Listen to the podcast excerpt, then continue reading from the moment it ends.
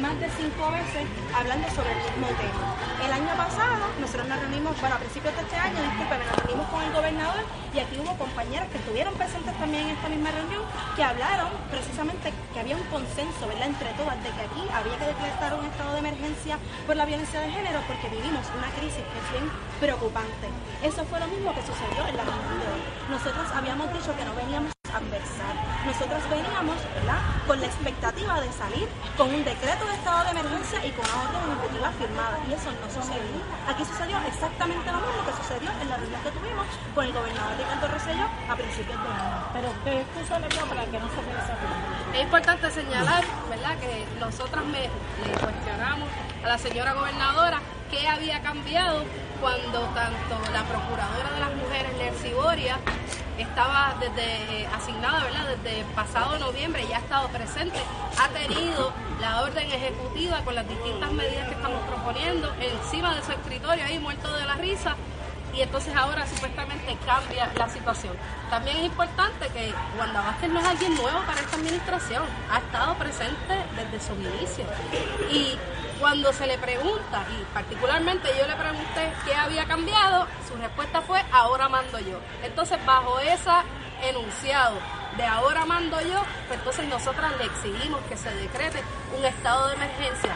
Importante señalar, aquí todas las organizaciones que estuvieron presentes, hay un consenso de la urgencia de que se decrete el estado de emergencia todas las organizaciones presentes, que incluyen albergues, que incluyen organizaciones de prestación de servicio directo a víctimas y sobrevivientes, organizaciones que trabajan temas de salud, derechos sexuales y reproductivos, organizaciones que hacen apoyo y trabajo comunitario, organizaciones que hacen trabajo con mujeres inmigrantes, todas las organizaciones mostraron consenso de que se decrete un estado de emergencia. No obstante, salimos de esta reunión sin un decreto de estado de emergencia. ¿Qué presentó el la informe que decía? El informe que decía, el informe de la procuradora. No hubo ningún informe, no se, no se presentó. Pero que ella se llegó hace, y no lo enseñó. Se hace, se hace eh, lo que la procuradora de las mujeres empezó a, a señalar, ¿verdad? Que ni siquiera hubo copias para todas, pero se remite a una respuesta que ella le da a la colectiva feminista en construcción que nosotras el pasado 13 de diciembre respondimos a esa evaluación que ella había planteado. Así que no es nada nuevo, meses han pasado y de la oficina de la Procuradora de las Mujeres no ha ocurrido nada, incluyendo su silencio sumamente selectivo cuando durante tres semanas aquí el pueblo estaba exigiéndole la renuncia a Ricardo Rosselló por comentarios sexistas, homofóbicos y misóginos. ¿Pero hubo algún tipo de compromiso entonces? El único compromiso es volver a reunirnos, Y yo creo que aquí llevamos tiempo reuniéndonos. Lo que sí ha cambiado, y esto es importante señalarlo, es que nosotras, como parte de la colectiva feminista en construcción, vamos a darle un ultimátum a la señora gobernadora. Tiene siete días para decretar eh, un estado de emergencia. A nosotras se nos ha citado, a todas las organizaciones que estuvimos hoy, se nos ha citado para el próximo 28 de agosto a reunirnos y a traer un mínimo de cinco medidas para atender la situación de violencia de género. Aquí en Puerto Rico hay un promedio de que cada ocho días asesinan a una mujer. Pues nosotras vamos a utilizar que vamos a venir a esa reunión, vamos a trabajar y traer nuevamente nuestras propuestas. Y si de ese 28 de agosto nosotras no salimos un decreto de estado de emergencia, el 29 de agosto el país lo paralizamos las mujeres. Y que quede claro que esa va a ser eh, el llamado que le estamos haciendo al pueblo de Puerto Rico. Aquí hay que darnos respetar y aquí las mujeres se respetan.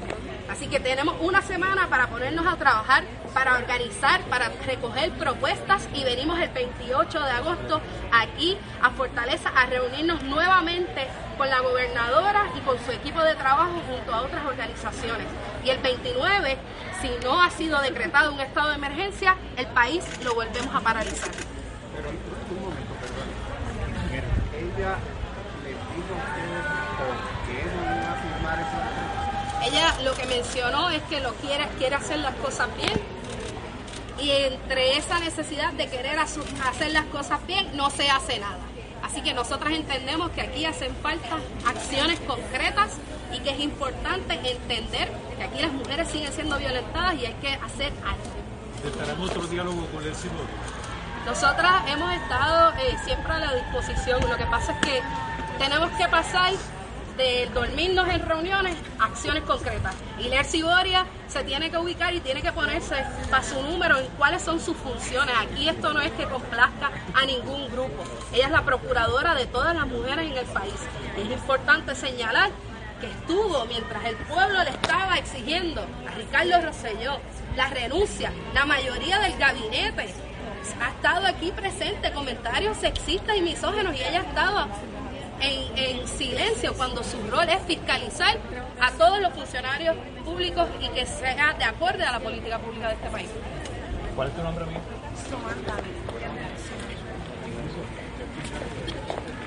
Bueno, la va a firmar supuestamente, pero hasta el momento no ha dicho cuándo. Se van a reunir el próximo miércoles. Lo que obviamente le tiene que preocupar a las organizaciones de mujeres es por qué no se puede firmar ahora. Tanta documentación que hay, tanta información que hay para llevar y hacer una declaración a nivel de Puerto Rico nacional del estado de emergencia, pues la gobernadora, obviamente nosotros no estuvimos en la reunión, no sabemos si la gobernadora va a hablar con los periodistas sobre ese asunto, pero por ahora parecería que la entrada de Zoela Boy eh, a la Secretaría de la Gobernación es lo que le va a dar un poco más de espacio a la gobernadora para que sea Zoela Boy quien se encargue de esto, que obviamente tiene eh, o ha demostrado tener a partir del 2017 un interés mayor en relación a este tema.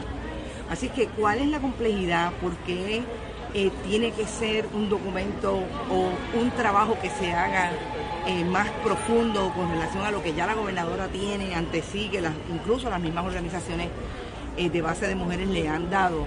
No lo sabemos. Yo creo que lo más importante es que eh, aparentemente allí todo el mundo estaba de acuerdo incluidas las organizaciones no gubernamentales como albergues, que son uno de los grupos que siempre atienden una necesidad mayor porque reciben fondos. ¿Te está gustando este episodio? Hazte fan desde el botón apoyar del podcast de Nivos. Elige tu aportación y podrás escuchar este y el resto de sus episodios extra. Además, ayudarás a su productor a seguir creando contenido con la misma pasión y dedicación.